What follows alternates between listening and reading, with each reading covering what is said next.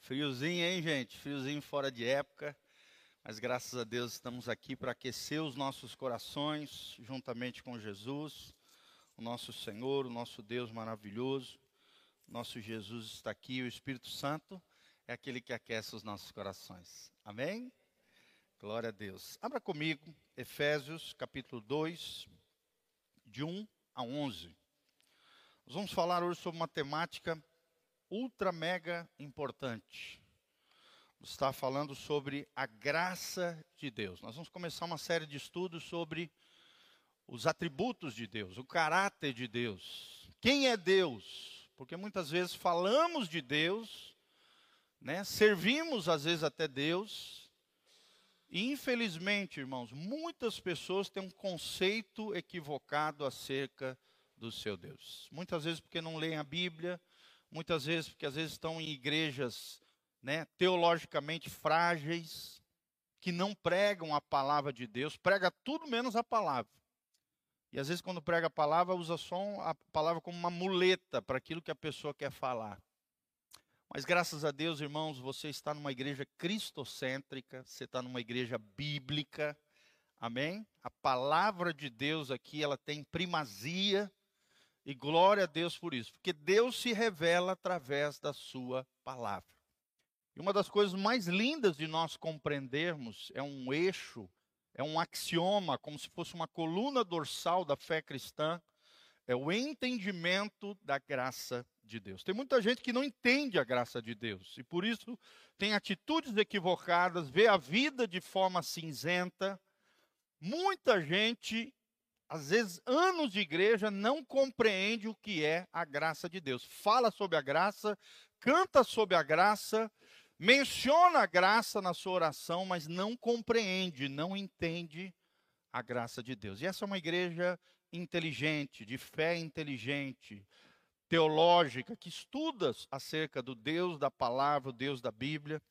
E por isso é tão importante nós compreendermos esses conceitos fundamentais da fé cristã. Amém? Abrir então Efésios 2, 1. Aqui nós vemos três momentos. Vemos de 1 até o 3, quem nós éramos antes de Jesus. A partir do 4 até o 7, nós aprendemos o que Jesus fez por nós. E do 8 até o 11, o que nós podemos ser em Cristo.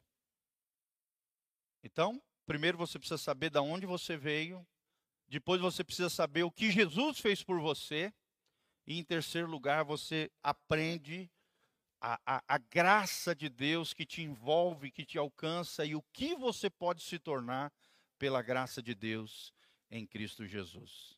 Glória a Deus. Então vamos ler então Efésios 2:1. Nós vamos estar projetando também Efésios 2:1. O texto diz: E vos vivificou, estando vós mortos em ofensas e pecados, em que noutro tempo andastes segundo o curso deste mundo, segundo o príncipe das potestades do ar, do espírito que agora opera nos filhos da desobediência. Olha só, irmãos. A Bíblia está dizendo que nós estávamos mortos nos nossos pecados, a Bíblia está dizendo que aquele que não nasceu de novo está debaixo de uma cegueira espiritual causada pelo príncipe das potestades, que é o diabo. E eles vivem debaixo de um espírito, um espírito enganoso, uma cegueira espiritual que opera através dos filhos da desobediência, aqueles que endurecem o coração, aqueles que são rebeldes contra Deus e a sua palavra entre os quais todos nós também antes andávamos. Ou seja, Paulo estava reconhecendo que outrora, antes daquele encontro dele com Jesus em Damasco, ao meio-dia, ele andava assim. Ele era assim. E nós éramos assim antes de Jesus. Sim ou não? Éramos pecadores que não ligávamos pelo, por causa do pecado. Pecávamos às vezes até nos sentíamos mal, mas continuávamos errando e falhando porque não tínhamos um poder que opera dentro de nós, capaz de vencer e triunfar sobre o pecado. entre os quais todos nós também andávamos nos desejos.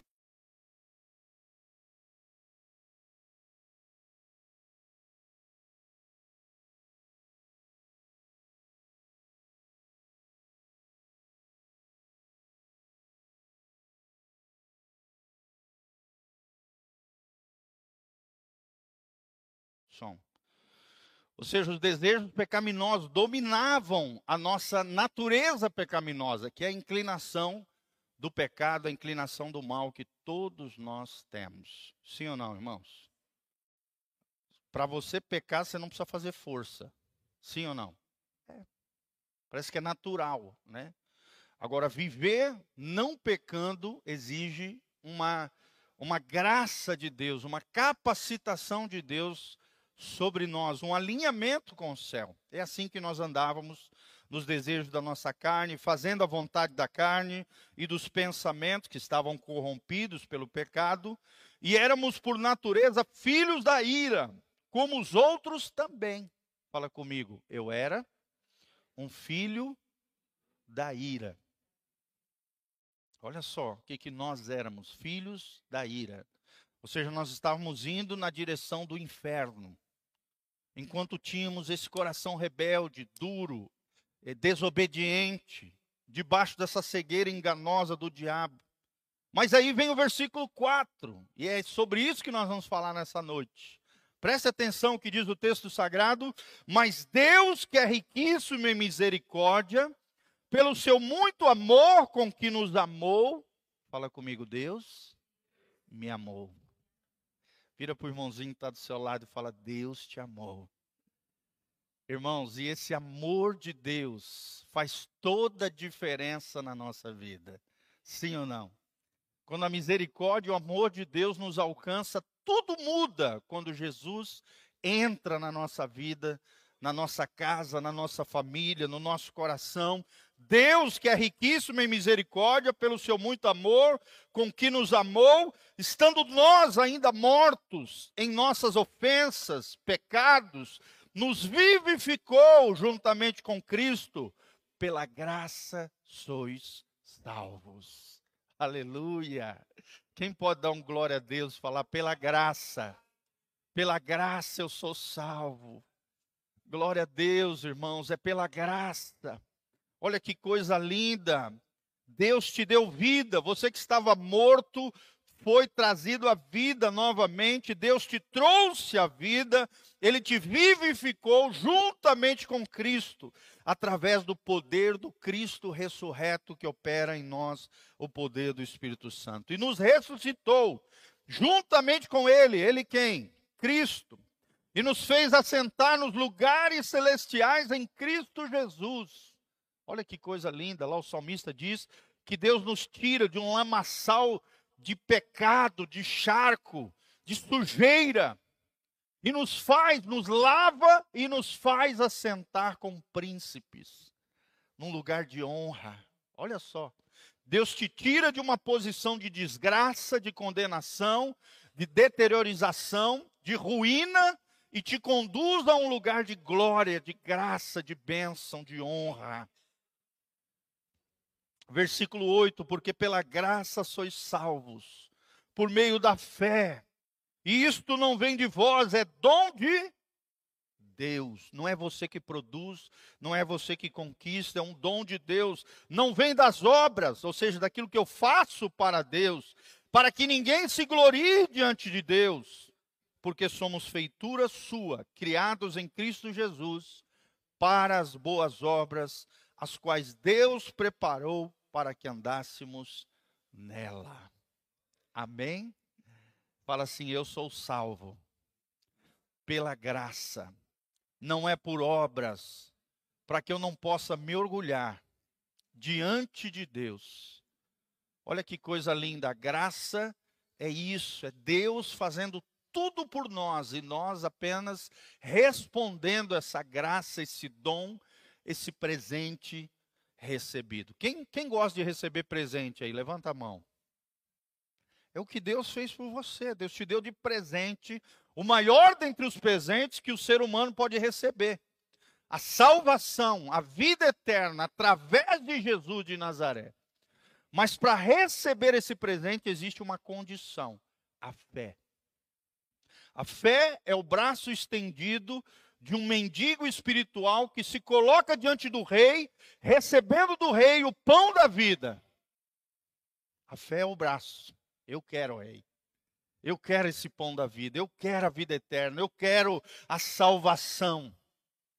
Mas esse mendigo espiritual, eu e você que estávamos mortos nos nossos pecados e delitos, precisamos ir na direção do Rei e receber desse Rei vida, graça e glória sobre nós. Amém, irmãos? Essa é a graça de Deus. Fala comigo, a graça de Deus. Então, espero de alguma maneira, através do estudo de hoje, te levar a compreender o que é a graça de Deus. A W. Pink, um grande teólogo, cristão, ele diz que a graça é a única fonte da qual fluem a boa vontade, o amor e a salvação de Deus para o seu povo. Olha que coisa linda. A graça revela a boa vontade de Deus. O, o que lá em Efésios é chamado de benevolência, beneplácito da sua vontade. Revela também o amor extraordinário de Deus por mim e para você revela a salvação de Deus que é alcançada ao seu povo através da pessoa bendita de Jesus. Um outro teólogo, Abraham Bolt, ele diz que a graça é o livre, absoluto e eterno favor de Deus, manifesto nas concessões de bênçãos espirituais a culpados e indignos. Olha só, a culpados e indignos. Amém? Fala aqui de bênçãos espirituais que Deus dá para mim e para você, de forma livre, de forma absoluta, mostrando o eterno favor de Deus com a sua vida e com a minha vida. A graça não pode ser comprada, a graça não pode ser obtida, a graça não pode ser conquistada pela criatura. Ela é um dom de Deus, é um presente de Deus flui de Deus na nossa direção. A graça também sempre está em oposição a obras e merecimento. E aqui quebra as nossas pernas. Porque a gente sempre quer fazer alguma coisa para conquistar a salvação. Sempre a gente quer fazer alguma coisa para alcançar o, o, o, favor de Deus. Irmão, você não precisa fazer nada a não ser confiar, crer e se render a esse amor extraordinário de Deus. Amém? Não é por aquilo que fazemos, é por aquilo que Ele fez por nós. Então não é por merecimento, não é por obras. Obras aqui fala de feitos humanos capazes ou que que o ser humano acha que ele pode fazer para conquistar a salvação. Não. A Bíblia diz aqui no versículo 10 que nós, nós somos criados em Cristo Jesus para fazer boas obras. Amém? Fazer coisas boas. Eu falo o tempo todo isso nos devocionais, né? O livro de Provérbios o tempo todo fala que nós temos que trilhar o caminho do bem, temos que fazer, ó, último devocional, eu falei sobre a fidelidade e a beneficência, ou seja, fazer o bem para outros. Eu falo direto sobre a bondade, ou seja, revelarmos através de atitudes e comportamentos a bondade de Deus derramada nos nossos corações através de atitudes boas, a benignidade, que significa querer o bem do outro e não o mal. Fala comigo, bondade, benignidade, beneficência. Então, isso é tremendo, todas essas características são tremendas, mas isso é um reflexo do amor de Deus derramado nos nossos corações. Não é por causa disso que nós vamos para o céu. A nossa confiança não pode estar nas nossas boas obras, no nosso merecimento, porque a Bíblia está nos ensinando que somos culpados e indignos e que todas as bênçãos de Deus, as bênçãos espirituais, vêm como um absoluto favor de Deus que não pode harmonizar-se com o mérito humano. Fala comigo, o mérito humano cai por terra diante da graça de Deus. Né? Então tem muito cristão Tudo bem, na nossa sociedade humana, nas nossas relações, você até pode acreditar na meritocracia. Isso é algo legal, bacana, né? Quem se esforça vence, quem persevera alcança. E a meritocracia ela trabalha em cima disso, né? Quem se esforça, quem se esmeira, quem estuda, quem se empenha, alcança. Só que no reino de Deus não existe meritocracia humana. É graça, é graça de Deus para mim e para você. Amém? Não é aquilo que eu fiz, é aquilo que ele fez em favor de mim. Eu só preciso crer, confiar, me render e entregar nos seus braços amorosos de amor. Glória a Deus. Soren Kierkegaard, um grande filósofo é, dinamarquês, ele diz assim que existe o salto da fé. É como se você estivesse aqui na beira aqui desse púlpito, Jesus estivesse com os braços estendidos aqui e de repente você se lança para trás e se joga nos braços de amor de Deus. Esse é o salto da fé. Amém? É acreditar que Jesus está ali com os braços abertos para te receber, para derramar bênçãos, favor, promessas, graça, glória sobre a tua vida, mas você tem que se lançar, você tem que se jogar, você tem que se lançar não no vazio, em algo oco, mas sim nos braços amorosos do nosso Deus. Amém? Olha que nós lemos no versículo 4: Mas Deus, sendo rico em graça e misericórdia, com o seu amor, nos deu vida. Pela graça sois salvos. Glória a Deus.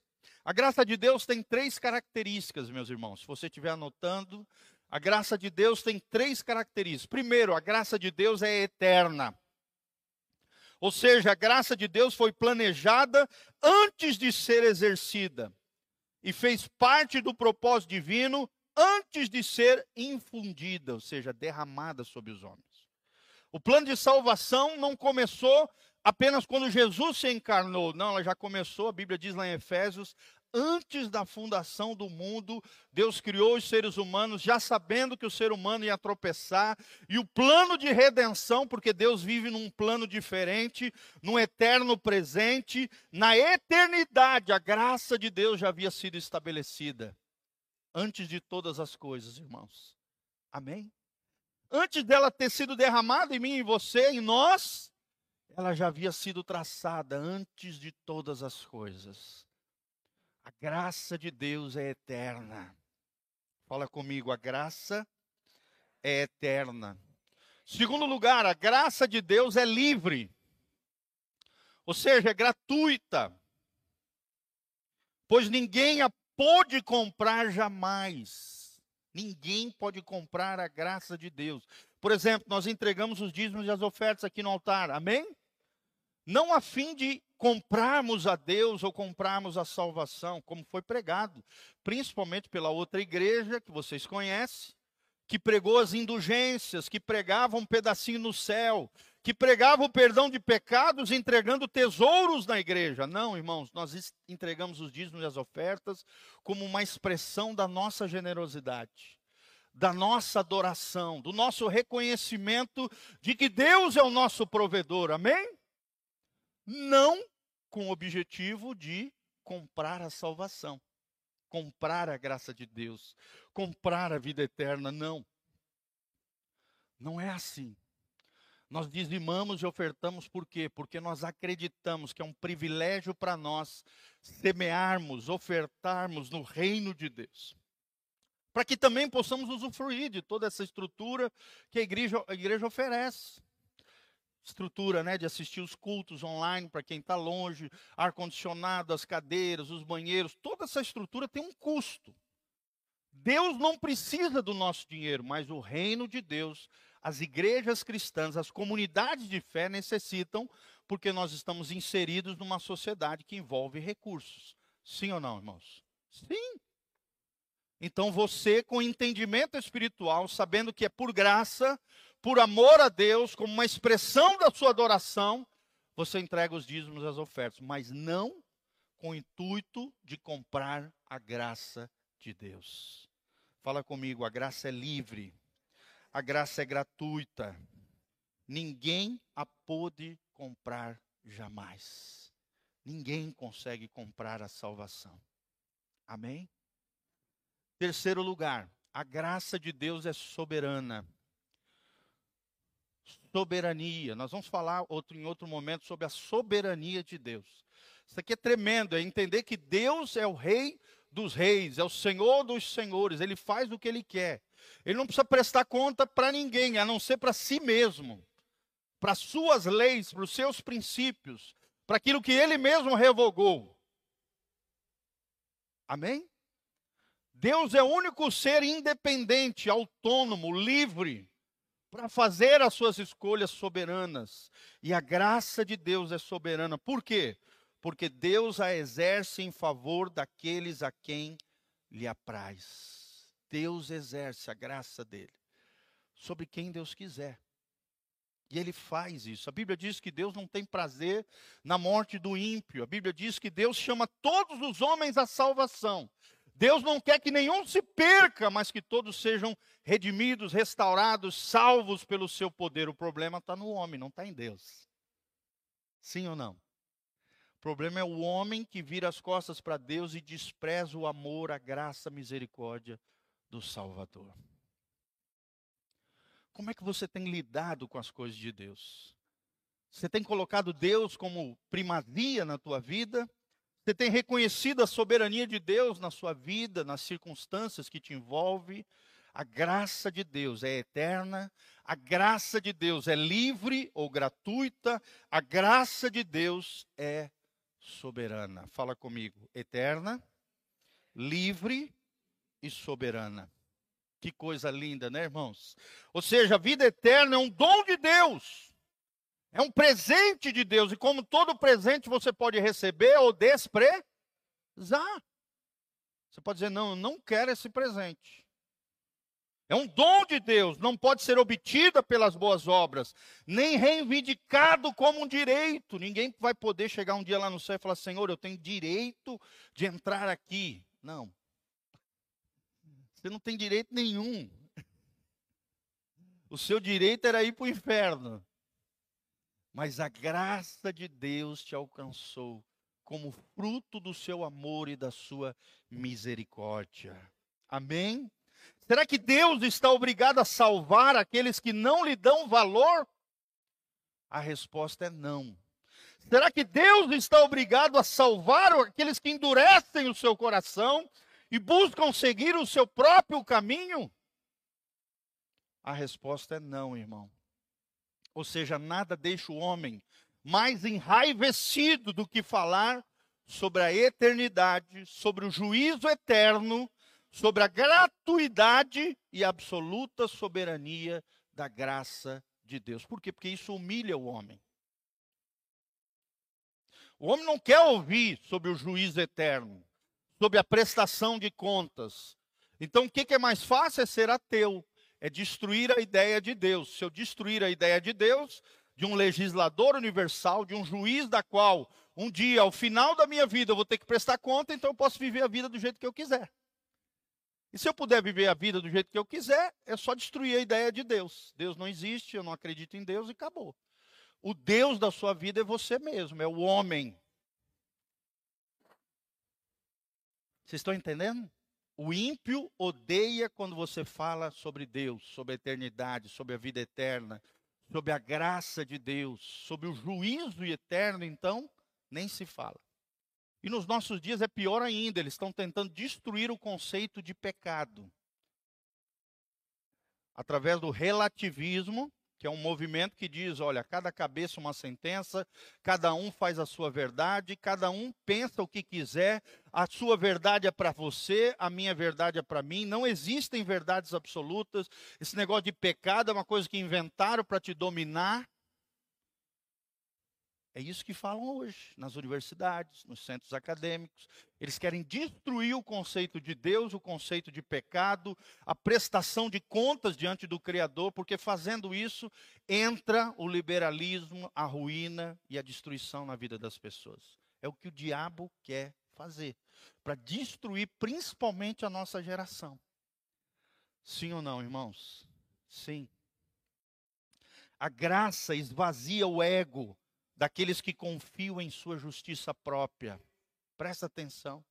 Você não pode confiar em você no sentido de confiar na sua justiça, naquilo que você faz. A graça esvazia o ego, desincha o homem, aperta no botãozinho, eh, coloca um alfinete no balãozinho do ego e explode o ego, o eu. Eu consigo, eu posso, eu sou o cara, eu vou para o céu, eu sou santo, você é pecador. A graça de Deus, ela ela diz, ela destrói o ego humano, ela coloca o ego aos pés da cruz. Amém? Fala assim que o meu ego, que o meu eu seja quebrantado aos pés da cruz. A graça provoca calorados protestos dos rebeldes arrogantes. Eles detestam falar sobre esse assunto. Eles criam N situações para não ouvir sobre a graça de Deus. Foi a graça de Deus, meus irmãos, que separou Abraão dos idólatras lá de Ur dos caldeus e transformou Abraão no amigo de Deus, no pai de multidões, alguém que era incapaz de gerar filhos, que recebeu uma promessa de Deus aos 75 anos de idade e que recebeu essa promessa vívida na sua vida aos 100 anos de idade se tornou amigo de Deus, se tornou pai de multidões, se tornou o nosso pai da fé. Amém? Coloca a mãozinha no seu coração, fala comigo, a graça de Deus me transforma em alguém que eu ainda não era, mas que pela graça de Deus eu serei em nome de Jesus. Amém? Talvez você olhe para você e ainda você não é aquilo que você deseja ser. Mas a graça de Deus é capaz de transformar você naquilo que você foi projetado dentro do coração de Deus. Gente, isso é lindo. Isso é maravilhoso, é a graça de Deus nos transformando. Foi a graça de Deus que transformou Saulo, um cruel e sanguinário, com seu zelo sem entendimento religioso, em Paulo, o apóstolo amado das igrejas e de Cristo. Olha que coisa linda. Um cara que tinha raiva de crente, era cruel, era sanguinário, é transformado em um homem amável. Um homem que fundou dezenas de igrejas no seu tempo.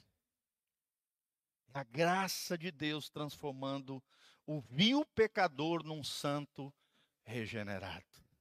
Amém? Fala comigo. Eu era um vil pecador, mas pela graça de Deus, hoje eu sou um santo regenerado. Glória a Deus, irmãos. Isso é lindo. É coisa tremenda. Você era um vil pecador, hoje você é um santo regenerado. Paulo foi admitido na santa comunhão dos profetas. Olha só, um assassino um cara que prendia as pessoas, jogava nas cárceres, separava a família, martirizava pessoas. No dia da morte de Estevão, o primeiro dos mártires da igreja, está lá em Atos capítulo 6 e 7. Você vê ali Paulo recebendo as vestimentas de, de, de, de, de Estevão, desculpa, de Estevão.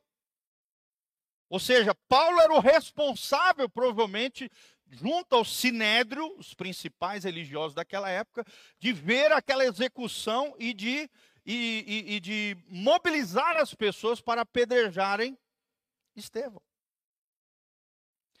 E com certeza ali ele foi impactado com aquele testemunho glorioso de um homem que, mesmo sendo apedrejado, disse: Pai, perdoa eles porque eles não sabem o que estão fazendo. A Bíblia diz que Estevão, quando estava sendo apedrejado, ele viu os céus abertos e viu o Filho de Deus assentado à direita de Deus Pai. Que coisa gloriosa, irmãos. No momento, imagina, no momento da sua morte, ele teve uma visão celestial do Cristo ressurreto, sentado à direita de Deus Pai. Quem capacitou Estevão a receber aquelas pedradas e não ficar com raiva, com ódio, com ressentimento, mas pelo contrário, ainda liberar perdão sobre os seus cruéis assassinos? Foi a graça de Deus. Paulo foi admitido na comunhão dos profetas, ele é enumerado no nobre exército dos mártires, fez parte do glorioso colégio dos apóstolos de Cristo, tudo isso como fruto da graça de Deus. Nós vemos a igreja em Corinto, né? 1 e 2 Coríntios, essas cartas maravilhosas. Corinto era uma igreja que tinha conflitos terríveis, imoralidade, carnalidade, injustiças, coisas abomináveis ali do ponto de vista de Deus. Mas pela graça de Deus, nós vemos isso no relato de Paulo em 2 Coríntios, eles foram lavados pelo sangue do Cordeiro, foram santificados pelo Espírito Santo, foram justificados pelas misericórdias ternas do Deus da graça. Amém? Só Deus pode fazer essas coisas, irmãos. Somente através de Cristo, nosso mediador, a graça flui sobre os seus eleitos. Amém? Fala comigo que a graça de Deus flua no meu coração. Meu irmão, que você seja um canal da graça de Deus em favor de outras pessoas. Deus não te chamou para ficar condenando os outros, Deus não te chamou para ficar apontando o dedo para os pecadores, não. Deus não te chamou para ficar falando mal dos outros, fofocando a vida alheia, não. Quem entende a graça de Deus não perde tempo com essas besteiras. Não fica falando da vida dos outros, porque olha para dentro de si, já vê pecado suficiente para lidar. E toda pessoa graciosa, onde a graça de Deus flui, ela é cheia de misericórdia, ela é cheia de graça. Quando ela vê alguém aprontando, errando, ela não fica fofocando, falando, apontando o dedo, condenando. Pelo contrário, ela dobra o joelho e intercede, ela vai na direção da pessoa, tenta ajudar no sentido de resgatar aquela pessoa.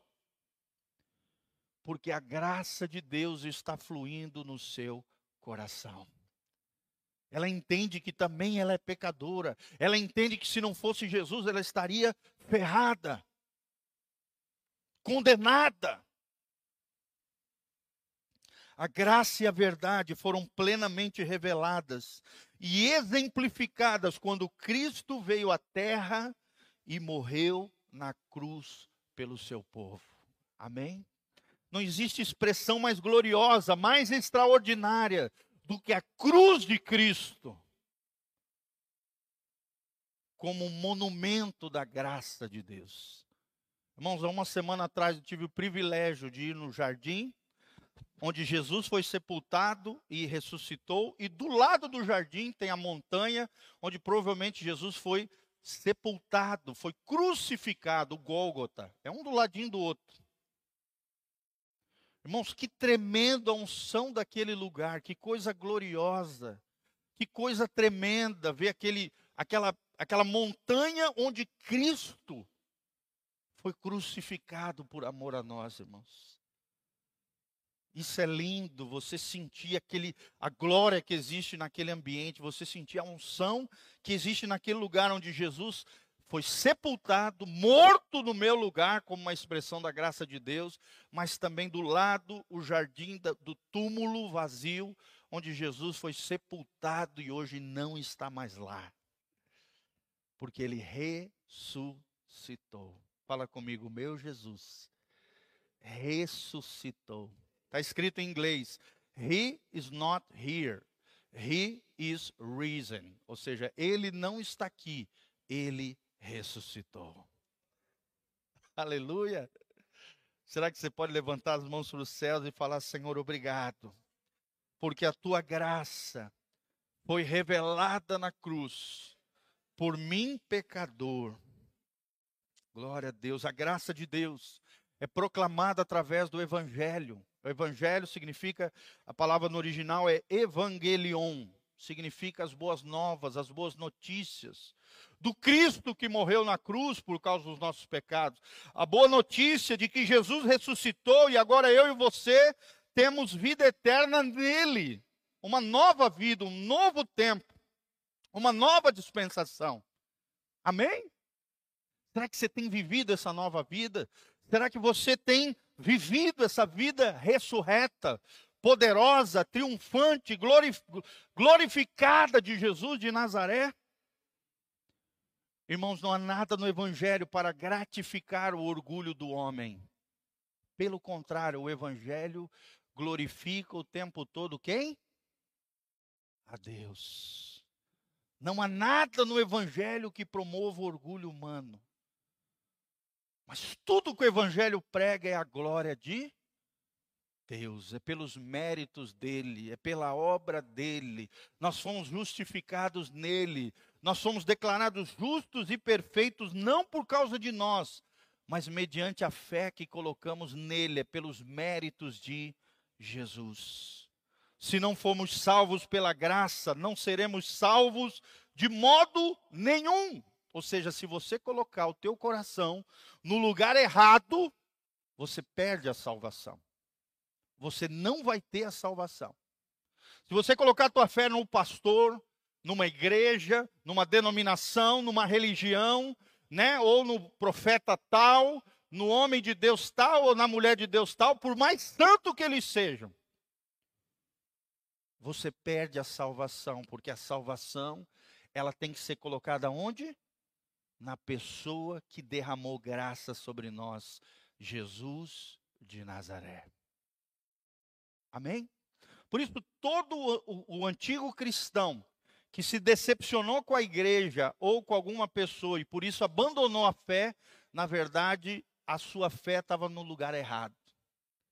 Estava na igreja, estava na denominação, estava no pastor, no líder tal, no padre tal, no santo tal, no profeta tal e não em Jesus de Nazaré. Quando a tua fé está centrada em Jesus, nada do que os outros fazem contra você vai abalar a tua fé. Pode até te frustrar, pode até ficar triste, pode até ficar chateado com alguma situação, porque homens e mulheres são falhos. Sim ou não, irmãos? Sim, as pessoas falham conosco. Por isso que a nossa fé não pode estar em pessoas, a não ser na pessoa bendita de Jesus de Nazaré. Amém? Glória a Deus.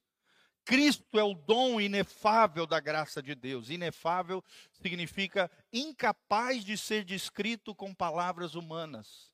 Jesus é o dom, ou seja, é um presente tão extraordinário, tão maravilhoso, tão glorioso, que nenhum ser humano consegue descrever com palavras humanas a grandeza do que Jesus representa para nós. Amém? É igual quando Paulo fala sobre o céu, ele fala: irmãos, eu vi a glória inefável, a glória de Deus, o céu. Eu sou incapaz de descrever com palavras humanas aquilo que nos aguarda lá no céu. O estado de todos os homens é desesperador, é irremediável, é sem esperança. Isso eu estou falando dos homens sem Jesus, né? O Evangelho trata os homens como Homens aqui que eu digo é homens e mulheres, seres humanos, como criminosos culpados, como condenados e mortos. É assim que o Evangelho trata conosco. Sim ou não? Está aí, nós lemos em Efésios 2: Vós estáveis mortos nos vossos pecados e transgressões. Ou seja, nós éramos culpados diante de Deus, condenados, estávamos trilhando um caminho de morte. O estado desses homens e mulheres sem Deus é desesperador, é irremediável, é sem esperança. A não ser que entre quem? A nossa esperança, a nossa paz. Jesus de Nazaré. Na Bíblia, o moralista mais puro está na mesma condição terrível em que se acha o libertino mais voluptuoso. Olha só. Às vezes você se acha né, o moralista mais puro. E aqui tem o libertino mais terrível e corrupto que você possa imaginar. A Bíblia coloca os dois no mesmo patamar. Romanos 3 diz: Todos pecaram e carecem da graça e da glória de Deus. Por que, que a gente está se achando melhor do que o outro? A gente não entendeu a graça de Deus ainda. O religioso, confesso e zeloso, com todas as suas práticas religiosas, não é melhor do que o mais profano infiel. Não está nele, não são as suas obras, não é aquilo que ele faz ou deixa de fazer, irmãos. É a graça de É claro que aqui nós não estamos fazendo uma apologia para uma vida errada. Vocês estão entendendo, né, irmãos? É óbvio, eu já falei, Efésios 2:10, que nós somos criados em Cristo Jesus para as boas obras. Mas essas boas obras não é porque a gente quer conquistar o céu. Não é porque a gente é bonzinho e religioso, não é porque a gente é da casa na rocha, não é porque nós somos discípulos do pastor Giovanni do Rio, não. Isso é um reflexo da graça de Deus alcançando o meu coração e a minha vida. Amém? A minha fé não está nas práticas religiosas. A minha fé não está na confissão e no zelo. A minha fé não está no moralismo mais puro, não. A minha fé está na graça de Deus e na obra de Jesus. O evangelho considera todo todo descendente de Adão como um pecador decaído, corrupto, merecedor do inferno e desvalido. É isso que o, Evangelho prega. Amém? Mas a graça que o Evangelho divulga é a única esperança para o homem pecador. Qual é a nossa única esperança? Levanta as mãos para os céus e fala: é a graça de Deus sobre a minha vida. A graça que transforma, a graça que restaura. Um, um homem drogado, né, que só dava problema para sua família, e um homem digno, pai de família, um homem de Deus, um obreiro do Senhor. Só Deus pode fazer um negócio desse. Pegar uma prostituta como Maria Madalena, que tinha sete demônios, e transformá-la numa dos maiores personagens da Bíblia Sagrada seguidora fiel e zelosa de Jesus de Nazaré. É a graça de Deus. Todos permanecem diante de Deus como réus sentenciados, transgressores da santa lei de Deus, como criminosos culpados e condenados. Mas aí vem a graça e nos alcança, tudo é modificado. Amém? Você não é tão bonzinho quanto você imagina quanto você pensava, como talvez as outras religiões que você seguia te ensinaram. É, hoje, quando a gente vai evangelizar uma pessoa, uma das grandes dificuldades é a pessoa fazer a pessoa entender que ela é pecadora. Porque você começa a falar de Jesus para alguém, a pessoa fala: "Não, não, mas eu sou uma pessoa boa. Não, mas eu vou na missa, eu vou no culto, eu sou eu sou eu nunca matei ninguém, nunca roubei, nunca fiz nada demais. Eu acho que por quê? Porque na cabeça dela a salvação é pelos méritos dela, é pelas obras dela. Ela acha que é boa o suficiente para ir para o céu, que Deus vai dar um jeitinho no final da vida dela, e porque Deus é tão grande em amor, no final vai dar um jeitinho, vai jogar sujeira para debaixo do tapete e vai colocá-la lá no céu. Não é assim que funciona o Evangelho de, do Senhor Jesus. Amém? O Evangelho de Jesus, você entra nele de joelho dobrado aos pés da cruz. O Evangelho de Jesus é para os quebrantados, aqueles que reconhecem, os bem-aventurados que reconhecem que são pobres de espírito, que são mendigos espirituais e que toda riqueza procede do Pai dos céus, do nosso Deus. Precisamos nos render à sentença que a justiça divina nos passou, apropriar-nos da retidão absoluta que, a, que caracteriza a vida com Deus, lançar-nos às misericórdias de Deus e estender as nossas mãos vazias para receber a graça de Deus que nos foi revelada pelo Evangelho. Acho lindo uma música de um autor mexicano, Jesus Adriano Romero é meu cara favorito, meu cantor favorito. Ele diz assim: Com mãos vazias venho a ti, não há nada mais que eu possa te dar, não há nada de valor em mim, só posso me entregar. Só posso te dar o meu coração, porque ele está quebrantado. Recebe hoje, meu grande pastor, porque eu preciso ser salvo e restaurado. Olha que coisa linda. Olha o que é alguém que entendeu a graça de Deus. Eu estou indo de mãos vazias. Não há nada que eu possa fazer para comprar a salvação. Não, eu estou indo na, na, direção de Jesus com o coração quebrantado, com as mãos abertas para receber dele o seu favor, as suas bênçãos, as suas promessas.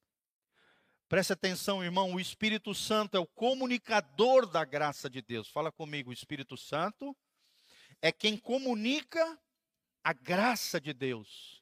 Como assim, pastor? Ele aplica o evangelho com poder salvador à alma do homem. É ele quem aplica o evangelho com poder no meu coração, no seu coração.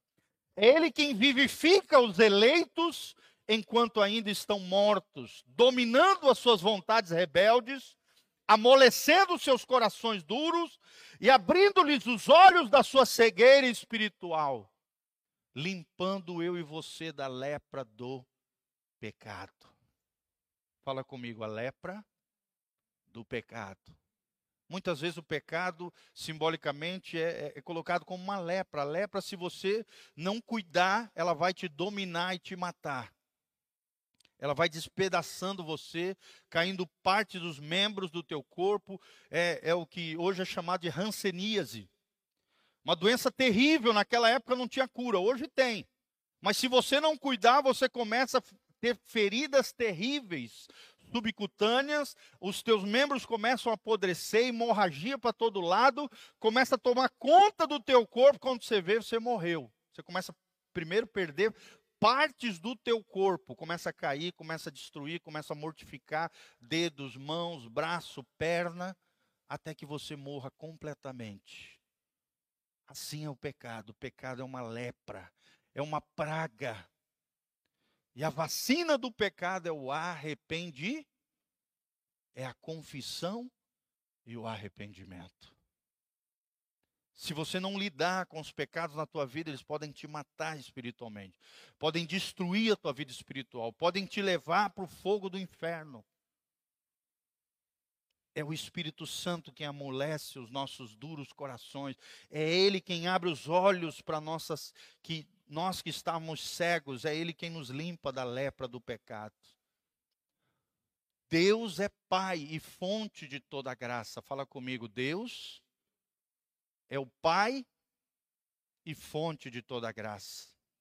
Pois Ele em si mesmo determinou a aliança eterna da redenção, baseado no sangue de Jesus. Onde é que está baseada a nova aliança?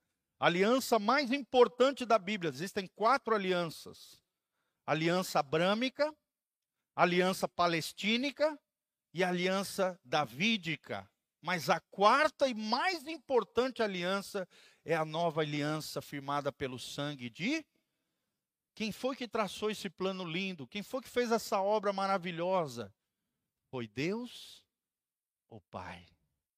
Amém? Ele é a fonte de toda a graça. Deus, o Filho, é o único canal dessa graça. E o Evangelho é o divulgador desta graça. Amém? A aliança abrâmica fala de que em ti serão benditas todas as famílias da terra, ou seja, que através da fé no Deus de Abraão, milhares e milhões e bilhões de pessoas seriam abençoadas mediante a fé no Deus de Abraão. A aliança palestínica promete ao povo de Deus, no milênio, profeticamente falando, a, a, a tomada de posse da terra bendita de Israel e de todos os seus redores. Toda a terra será cheia da glória de Deus. Amém? Promete terra para o povo de Deus. Assim como Deus prometeu para Moisés é, e, e, o povo de Israel não conseguiu conquistar toda a terra que Deus havia prometido, mas um dia a aliança palestínica vai se concretizar, vai se realizar. Jesus reinará a partir de Sião. Ele será o Rei dos Reis, o Senhor dos Senhores. Reinará toda a terra a partir de Jerusalém com cetro de justiça, com cetro de ferro, de graça e de glória. E nós estaremos reinando com ele para todo sempre. Levanta suas mãos para os céus e fala: Eu recebo uma posição de honra, de graça e de glória, pela graça de Deus, pelos méritos de Jesus. Aleluia. Por isso que nós podemos produzir boas obras, fazer boas coisas, através dessa vida gloriosa, santa, consagrada, dedicada ao Senhor, nós teremos sim recompensas. A salvação é pela fé, é fruto da graça, mas a Bíblia também promete recompensas para aqueles que fizerem coisas extraordinárias, maravilhosas, simples, mas também extraordinárias, com o coração correto para a glória de Deus nós receberemos estefanos, que são coroas de glória, prata, pedras preciosas e ouro. Prata significa a redenção de Cristo, a obra da cruz aplicada na sua vida.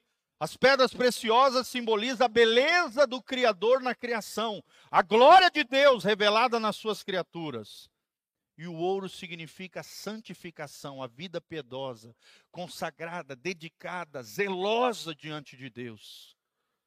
São os três elementos da, da coroa, ou seja, em grego significa Estefanos, eram coroas de glória, coroa aos vencedores, aqueles que viveram a sua vida aqui dedicada ao Senhor Jesus. Amém? Então, para finalizar, quero terminar com as palavras de G.S. Bishop, um grande teólogo também, homem de Deus. Ele diz assim: presta atenção, a graça é uma provisão para homens que se acham tão decaídos que não podem erguer o machado da justiça, tão corruptos que não podem mudar as suas próprias naturezas, tão contrários a Deus que não podem voltar-se para Ele, tão cegos que não podem vê-lo, tão surdos que não podem ouvi-lo, e tão mortos que Ele mesmo precisa abrir os seus túmulos e levantá-los para a ressurreição. Amém, queridos? Olha que coisa linda. Nós não podemos produzir vida de quem está morto espiritualmente. Você não consegue sair da sepultura espiritual. Quem te tira do sepulcro espiritual é o Senhor. Quem te faz um dia, quando Jesus voltar, ressuscitar dentre os mortos, não é você, pelos seus méritos, pela sua religiosidade, pelo seu moralismo, não. Quem é?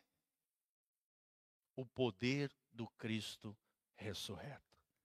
Paulo fala assim em Romanos 8, ele diz assim: o mesmo Espírito que ressuscitou Jesus dentre os mortos, ele foi derramado e opera hoje nos vossos corações. Aleluia. Quem quer ser cheio do Espírito Santo aqui? Essa é a graça de Deus, irmãos. Viva pela graça, viva na graça. Seja um canal da graça de Deus em favor de outras pessoas. Compreenda a graça, o entendimento da graça de Deus faz com que você tenha a vida no espírito, a vida gloriosa, a vida triunfante, a vida equilibrada que Jesus tem para mim e para você. Por que, que tem tanto crente destrambelhado hoje, descabeçado, desequilibrado, fazendo escândalos, coisas vergonhosas, porque não compreende a graça de Deus? Por que, tem tanto atrito, briga, confusão dentro, no seio da igreja? Porque tem crentes que não compreendem a graça de Deus. Mas na igreja Casa na Rocha vai ser diferente, em nome de Jesus. Coloque-se de pé, porque você vive pela graça. Porque a graça de Deus te alcançou. Porque a graça de Deus, assim como transformou Abraão, Paulo e os irmãos de Corintos e todos os grandes personagens da Bíblia, essa graça te transformou em alguém segundo o coração de Deus. Feche os seus olhos, coloque a mão no seu coraçãozinho. Pai, nós estamos aqui, ó Deus, na tua presença gloriosa e graciosa nesse lugar. Obrigado porque a tua palavra nos transforma, a tua graça nos envolve. Ó Deus, ajuda-nos a entendermos a graça do Senhor. Que a graça do, Altíssimo esteja, ó Deus, reinando soberanamente nos nossos corações. Possamos compreender que não é por causa de méritos humanos, não é por causa da glória nossa, honra nossa, ou por causa das nossas boas obras, não, é pelos méritos de Jesus, é pela obra da cruz, é pela ressurreição de Cristo, que hoje opera em nós através do Espírito Santo, é por Ele, é para Ele, é por meio dele, são todas as coisas, toda honra, toda glória pertence ao Senhor. Nós nos achegamos aos, ao trono da tua graça, e trono fala de um rei que é soberano sobre tudo e sobre todos, de um rei que precisa ser reconhecido como Rei dos Reis e Senhor do nosso coração. Que possamos ser governados por esse Rei soberano, que Jesus possa ser o Rei único e suficiente do nosso coração que possamos receber o dom de Deus, a salvação, a vida eterna através de Jesus de Nazaré.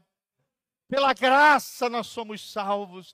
Isso não vem de nós, é um dom de Deus, para que ninguém se glorie diante de Deus. Mas também nós fomos criados em Cristo Jesus para as boas obras, pelas quais nós fomos criados desde antes da fundação do mundo para o louvor da Sua glória, Pai. É assim que nós queremos viver, para o louvor da Tua glória, que possamos ser canais da Tua graça em favor de outros. Que as nossas casas, os nossos lares, sejam um ambiente de graça. Que a Tua igreja seja envolvida de graça. Que a Tua igreja cheia, seja cheia do Teu amor, da Tua compaixão e da Tua misericórdia onde pecadores se acheguem a esse lugar, sejam quebrantados, tratados, curados, restaurados pelo teu poder, vivificados pelo teu Espírito Santo, Pai. É o que nós te pedimos de todo o coração, Senhor, para o louvor e glória do teu nome. Te agradecemos por tudo, em nome de Jesus. Amém e amém. Levante as tuas mãos para os céus, que o Senhor te abençoe desde Sião, que o Senhor faça resplandecer o seu rosto sobre ti e te encha com a sua paz, que a graça e a paz de Jesus reine soberanamente sobre a tua vida, a tua casa, a tua família, que a graça de Deus te capacite a ter vitória, bênção, prosperidade, o shalom de Deus, a paz que prospere, que o Senhor purifique eu e você, todos nós, com o sangue precioso vertido na cruz do Calvário. E que o Senhor, a Deus, nos santifique em tudo. O nosso corpo, a nossa alma e o nosso espírito permaneçam íntegros e irrepreensíveis até a volta de Jesus de Nazaré. Quem recebe, diga amém. Fala, eu recebo, pelos méritos de Jesus, a minha herança espiritual, os benefícios da cruz as promessas de Deus, a minha bênção, eu tomo posse pela fé e recebo e te agradeço em nome de Jesus. Dê uma salva de palmas para Jesus. Aleluia! Oh, aleluia! Glória a Deus. Aleluia.